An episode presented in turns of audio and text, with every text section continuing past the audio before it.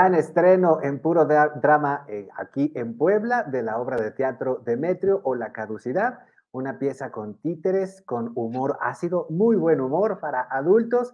Y aquí tenemos para que pues tengamos una invitación súper directa a la directora de esta puesta en escena, Susi López, y a un buen amigo de casa, al actor Eglón Mendoza, pues quien está precisamente en esta obra de teatro Demetrio o La Caducidad, que se estrena en puro, drama. Susi, muchísimas gracias por acompañarnos. Eglón, un abrazo, bienvenidos a ambos, buenos días.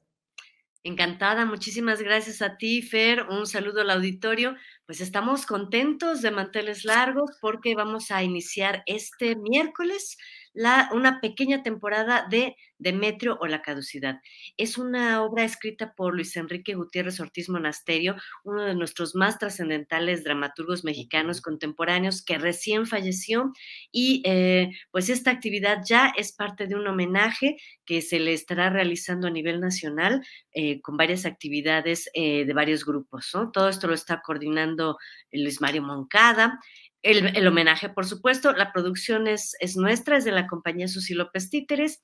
Em, se produjo gracias a un apoyo del PECDA aquí en Puebla y la verdad es una obra muy graciosa con títere híbrido. No sé si tú hayas visto alguna vez este tipo de muñecos que comparten el cuerpo con el actor, entonces de repente el brazo es de uno y ahora el brazo es de otro y ahora las piernas son mías, ahora te la presto, en fin, es algo muy muy curioso todo lo que todo lo que sucede ahí en esta historia. Entonces, como pueden ver ahí en la imagen, este es el tipo de muñecos híbridos, son de talla humana, son una pues una herencia cantoriana, creilliana de un teatro europeo que en las últimas décadas ha ido permeando su, su arribo aquí a, a, nuestras latitudes. Entonces, ahora este tipo de muñecos están muy em, muy de moda, son muy, em, son, muy curiosos, ¿no? La figuración que, que se produce crea un efecto súper interesante en los públicos y eso es lo que queremos, ir creando nuevos públicos para el teatro eh, de títeres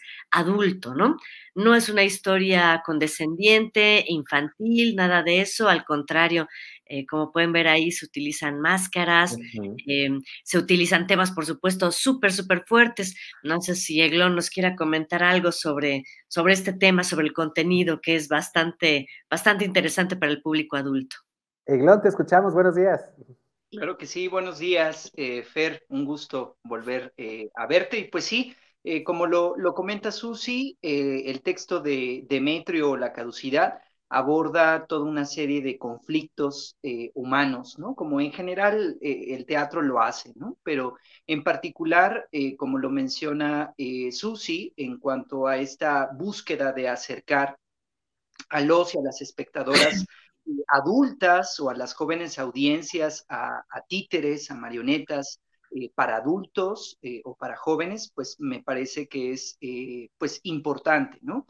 Eh, y sobre todo hablar de, temas que tienen que ver con, esta cuestión eh, de la existencia misma, ¿no? De quién soy yo en el mundo, qué voy a hacer con mi vida y qué pasa también cuando eh, quizá un largo trayecto de nuestra vida nos la pasamos un poco distraídas o un poco eh, confundidas con lo que realmente queremos hacer con nuestra vida y entonces un buen día nos despertamos y decimos, hoy sí, ¿no? Como diría la canción, hoy voy, hoy voy a cambiar, hoy voy a ser otra persona, hoy voy a hacer todo lo que no pude hacer ayer.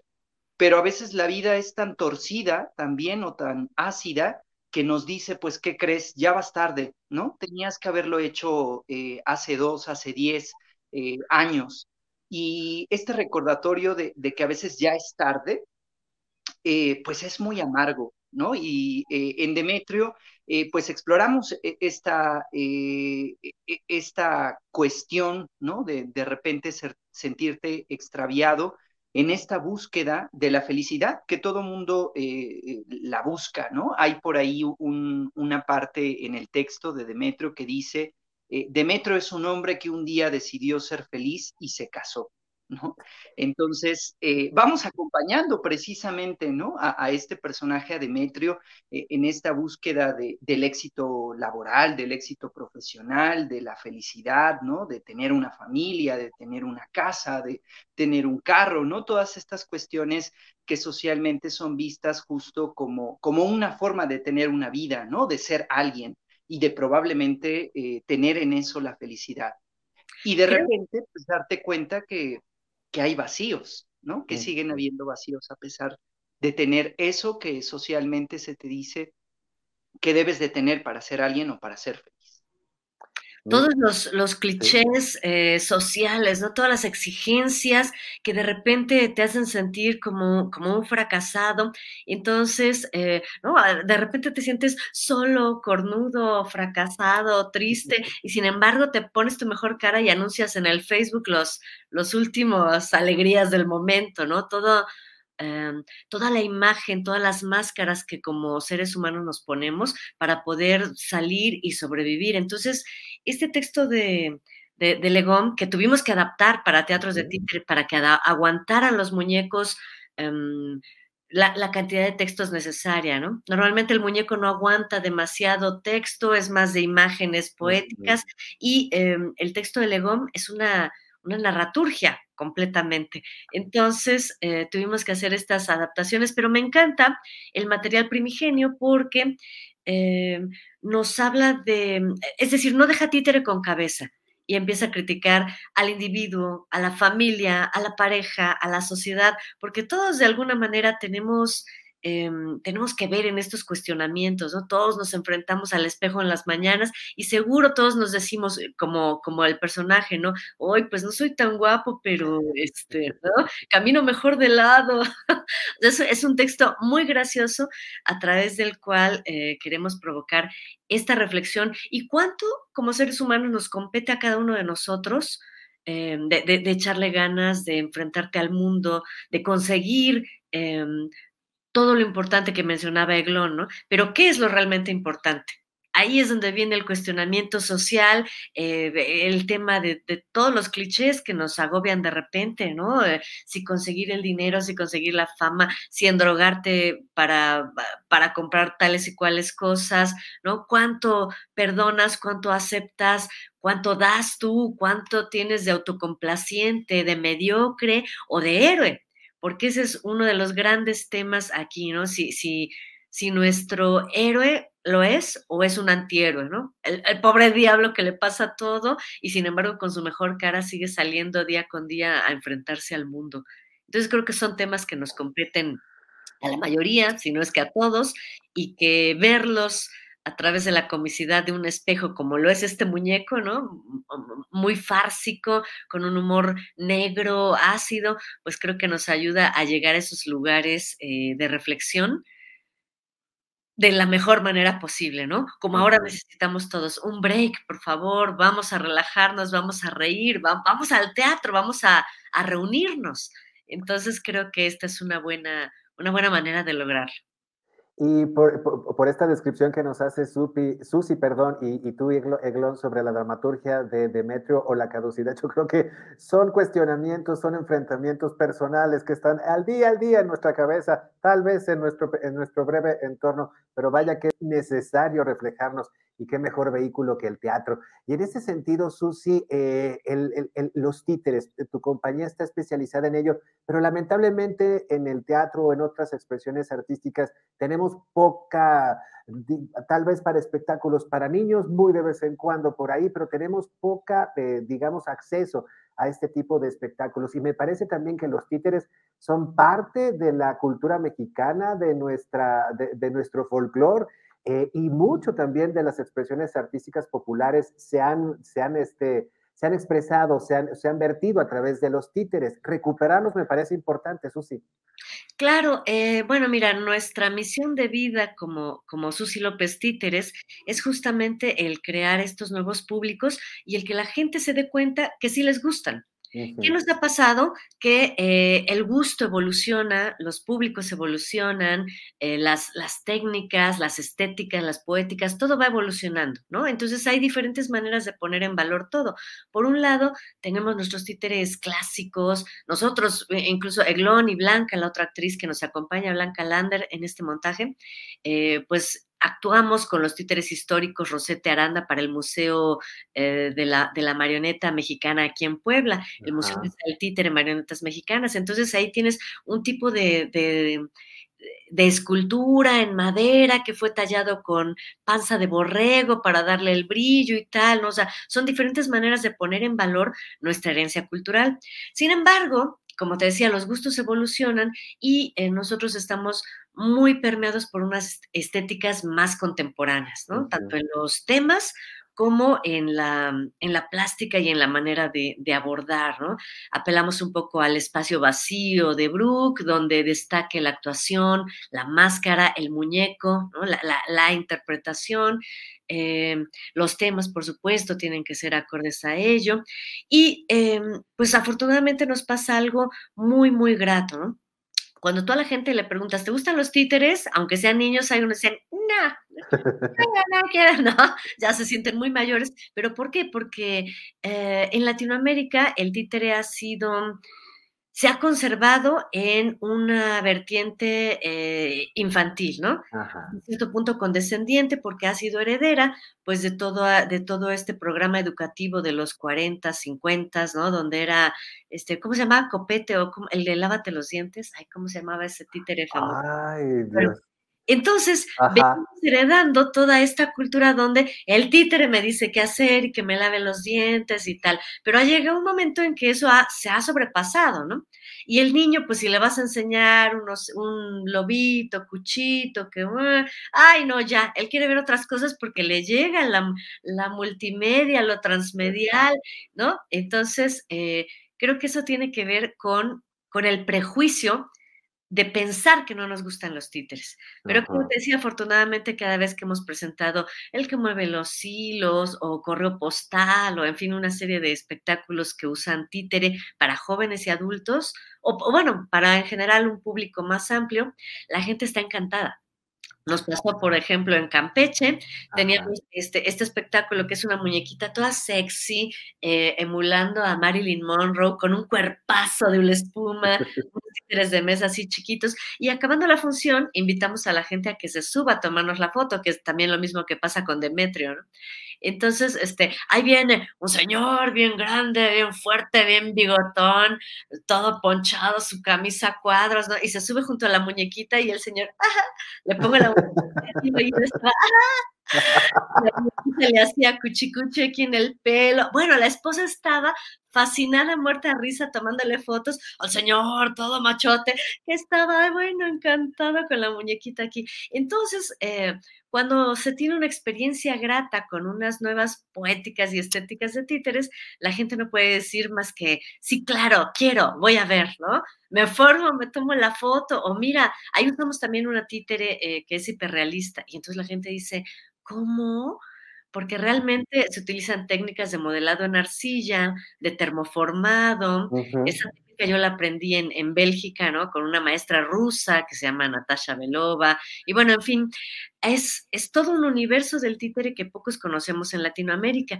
Por eso eh, te decía que parte de mi misión en la vida es indicarle a la gente que sí, sí te gustan los títeres, ven a verlos porque te van a gustar y te la vas a pasar muy bien y las estéticas te van a, te pueden sorprender.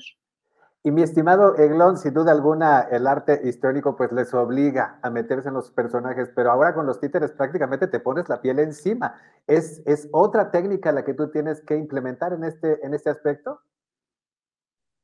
Sí, definitivamente. ¿eh? Eh, yo ya, eh, como lo mencionaba Susi, me había acercado al títere, ¿no? De los hilos y, y, un poco había descubierto en esas eh, primeras exploraciones que era más un trabajo eh, quizá de la voz y, también de, gestión técnica, ¿no? Biomecánica. Pero ahora ¿Perdón? Biomecánica. Biomecánica, cierto. Y eh, ahora, efectivamente, con este acercamiento a la marioneta híbrida de talla humana, eh, como lo, lo, ha planteado Susi, eh, pues bueno, ha sido una completa revelación porque justo la biomecánica empieza a cambiar, ¿no? Eh, en un ensayo recientemente estábamos en esta cosa de mis ojos tienen que ser los ojos de, de la marioneta, ¿no? Pero pues mis ojos no se tienen que ver, ¿no? El espectador no lo tiene que ver, tiene que ver los ojos del personaje. Y entonces ya, ya no es una cosa de la máscara, que también, eh, como lo veíamos en las imágenes anteriormente, también lo vamos a trabajar en Demetrio, lo estamos trabajando, pero el tema de la marioneta, no, yo creía que me iba a acercar como con la máscara, ¿no? Pero en realidad no, tengo que estar pensando un poco en mi yo actor, pero también en mi yo animador y además en la marioneta, ¿no? Entonces, se cumple esta cosa que, nos decían en, la facultad de teatro, que, que un, maestro, eh, Tavira, decía que el actor, la actriz en la escena tiene que ser capaz de pensar en 25 cosas a la vez al mismo tiempo, ¿no? Y, y decía siempre, ¿no? Sí, 25 cosas al mismo tiempo y además pensar con las rodillas, decía esta cuestión, que me lo ha recordado mucho Demetrio, porque eh, biomecánicamente hay que hacer una modificación de tu cuerpo, ¿no? Porque ahora eh, sí, justo eh, viene esta cosa de, ponerte la, piel, ¿no? Literal, pero, pero ya no es esta misma biomecánica que como actor sueles tener, ¿no? Y en donde se ve tu gesto y, etcétera, ¿no? Ahora tienes que pensarlo todo en la marioneta y la verdad es que a mí actoralmente ha sido un gozo, ¿no? Eh, como el que más, porque es una cuestión también, eh, ahora ya no, por lo menos para mí, de recordarle a los espectadores que sí, que, que las, los títeres, las marionetas les gustan, sino que a mí me ha recordado como actor que me gusta mucho jugar, ¿no? Y que me gusta mucho reírme también y que me gusta mucho eh, regresar otra vez a la cuestión del cuerpo, que también es algo a lo que siempre se apela en el teatro, de una forma distinta, de una forma renovada y de un asunto de decir, oye, ¿no? O sea, aquí eh, eh, las posibilidades estéticas, las posibilidades de imagen, las posibilidades de construcción pueden ser muchas, ¿no? Y creo que esa parte ha sido eh, realmente un gozo y que espero justo que también esto contribuya al gozo de, de los y las espectadoras. Y se nota. Luis Fernando, que em, en definitiva es una técnica totalmente diferente. El actor em, está acostumbrado a lucir su cuerpo, su gesto y todos los signos, toda la, semiótica que aplica en este mundo del títere es diferente. Entonces, eh, la, primera cosa genial que hace el actor es resignar su imagen en aras del muñeco. ¿No? Entonces, porque sabes que aquí no me voy a mover yo, pero el muñeco tiene que estar perfecto y tiene que estar derecho, conservar una altura, conservar una, este, una mirada, tener unas acciones, como dice Glon, vas abriendo tus 25 ventanas de Windows porque tienes que estar en todo a la vez. Y lo más curioso, eh, la, parte de las más complicadas, es que el actor entra en problemas de disociación porque estás trabajando un espacio que no es el tuyo. Tus ojos están aquí, pero el muñeco está acá. el muñeco está ahí y dices, espérate, el muñeco está en Babia, ¿no? No está en lo que está. Entonces tienes que estar tú con el muñeco y con él y con lo que tiene que ver el otro muñeco, ¿no? Ah, sí, pero esa tu pierna, no, no, no. Tuerce el torso porque el eje del muñeco es otro, aunque tú estés ahí en un escorzo bien, este, ¿no? Súper, súper del renacimiento. Y así los tengo pobres actores, porque la la, el espacio escénico es diferente, la disociación es otra y eso mismo te conduce a problemas de, ritmo, ¿no? Porque dices, espérate, porque ahora el brazo es suyo, ay no, ahora es mío, ahora espérate, ahora lo agarro, ahora no, ay no, es, que ahora sí es mi voz, ahora es la voz del otro, ahora tengo que hacer... Entonces, em, toda esta biomecánica no solo es dentro del cuerpo del actor, sino también sucede fuera y tiene que coincidir con una coordinación, una disociación, una, em, una proyección de energía, unos cambios de voz y el uso de la máscara. Y además estamos aquí utilizando otra, un, pequeño ángulo más, que es una ligera marionetización del actor.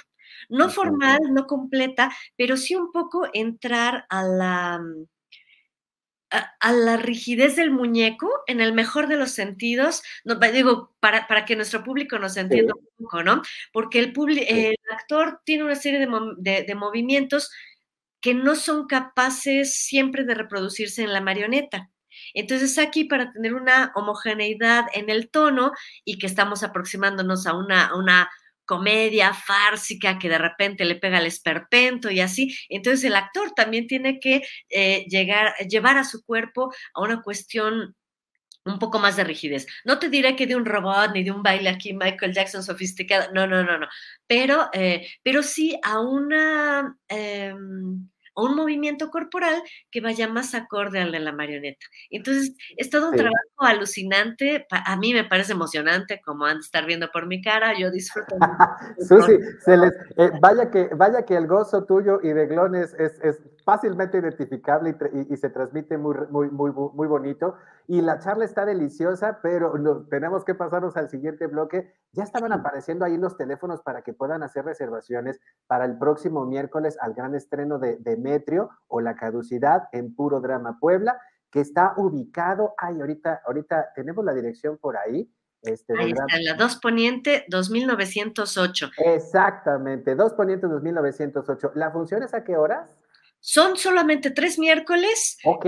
a las 9 de la noche. Tenemos miércoles 10, 17 y 24. Entonces el teatro tiene cupo para, qué sé yo, 70 personas. Es poco el cupo, así que les invitamos a que se acerquen. Los boletos se están vendiendo ya en este mundo pospandémico de manera digital, vía WhatsApp. Eh, entonces los pueden adquirir ya con diferentes modalidades y los esperamos, estoy segura que lo van a disfrutar tanto como nosotros. Por favor, por favor, vayan, vayan. Yo creo que esta plática con Susi López y Eglón Mendoza nos puede dejar muy claro de qué va Demetrio o la caducidad y que no nos pase como Demetrio, que cuando quisimos ser felices, nuestro tiempo habría, había caducado y ahí está la compañía Susi López Títeres para traernos este hermoso texto de Ortiz Monasterio aquí a Puro Drama. Además, un lugar súper, súper digno, un lugar muy bonito donde te la pasas muy bien y hay un montón de funciones y una cartelera muy amplia ahí en puro drama. Gracias, Susi. del Metrobús Reforma, por si no se han ubicado mucho en la zona, muy cerca de la Avenida Juárez, a media calle del Boulevard Norte y a dos calles del Metrobús Reforma. Así que pues los esperamos. Nueve de la noche, los tres próximos miércoles, ahí en puro drama, Demetrio o la caducidad. Muchísimas gracias, Susi López. Muchísimas gracias, Eglón Mendoza. Pausa y seguimos contigo, Puebla.mx, a través de nuestra propia señal en YouTube, en Facebook y en Twitter. En www.contigopuebla.mx hay más información. Síguenos en Facebook y en Twitter. Estamos contigo, Puebla.